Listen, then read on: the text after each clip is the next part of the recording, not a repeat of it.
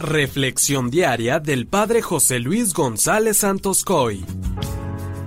Una de las cosas que ha hecho que muchas personas abandonen su fe es la falta de coherencia entre los que nos decimos creyentes. Hoy vamos a descubrir que muchas veces podemos hacer muchos apostolados, muchas obras para ayudar, en fin, a veces hacemos un montón de cosas, pero en ocasiones nos falta hacer las cosas con amor y por amor. Vamos a reflexionar hoy en el Evangelio de Mateo 5, del 17 al 19. En aquel tiempo Jesús dijo a sus discípulos, No crean que he venido a abolir la ley o los profetas, no he venido a abolirlos, sino a darles plenitud. Yo les aseguro que antes se acabarán el cielo y la tierra que deje de cumplirse hasta la más pequeña letra o coma de la ley. Por lo tanto, el que quebrante uno de estos preceptos menores y enseñe eso a los hombres, será el menor en el reino de los cielos, pero el que los cumpla y los enseñe, será grande en el reino de los cielos. Palabra del Señor. En el tiempo de Jesús, la sociedad religiosa, la cual estaba basada en la observancia rigurosa de la ley, se escandalizaba de muchas de las actuaciones de Jesús, pero Él nos ha venido a enseñar que el mero cumplimiento de las normas o de las leyes no nos asegura una recta actuación o una verdadera libertad. Al contrario, a veces podemos hasta estar esclavizados.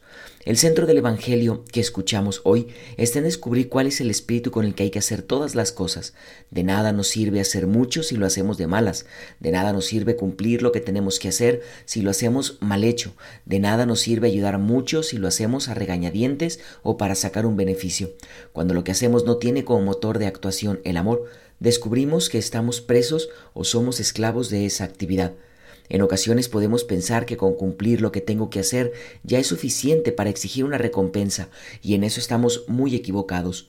Cuando Jesús dice que viene a darle plenitud a la ley, se está refiriendo a que viene a enseñarnos cómo cumplir la ley, cuál es el espíritu que hay que emplear en su cumplimiento, y este espíritu es el amor.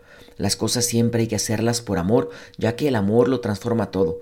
No basta decir palabras rimbombantes, predicar grandes teologías o hacer obras majestuosas. Lo que hay que hacer son cosas sencillas hechas con amor y por amor, ya que el amor de cada día está hecho de detalles, no de cosas solemnes y heroicas. A los fariseos eso les faltaba, ya que sí cumplían muy bien y a la letra las cosas en la ley, pero en ocasiones llegaban a un legalismo, les faltaba realizar las cosas con amor. Por eso hoy el reto es encontrarnos primero con Jesús, ya que no vivimos en una religión de normas abstractas, no es un conglomerado de cosas por hacer, sino que el cristianismo es ante todo el encuentro con una persona viva, con Jesucristo, quien nos enseña con su testimonio a vivir entregándonos todos los días por amor a los hombres. Si nos fijamos en la vida de muchos santos como Santa Teresa de Calcuta, San Pío de Pietrelcina o San Antonio de Padua, quedamos impresionados de todas las obras que lograron llevar a cabo. ¿Cómo lograban esto? Bueno, pues siempre hacían lo que tenían que hacer con un amor excesivo. No se buscaban a sí mismos, sino que en cada una de sus actividades buscaban siempre el bien de los demás y de ahí cobraban fuerza sus palabras y su testimonio. Ánimo, terminemos preguntándonos cada uno de nosotros en lo que nos toca, con qué actitud hacemos lo que nos toca.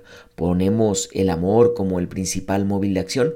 Recuerda que el amor es el idioma universal. Que la bendición de Dios Todopoderoso, que es Padre y Espíritu Santo, descienda sobre ti y permanezca para siempre. Amén.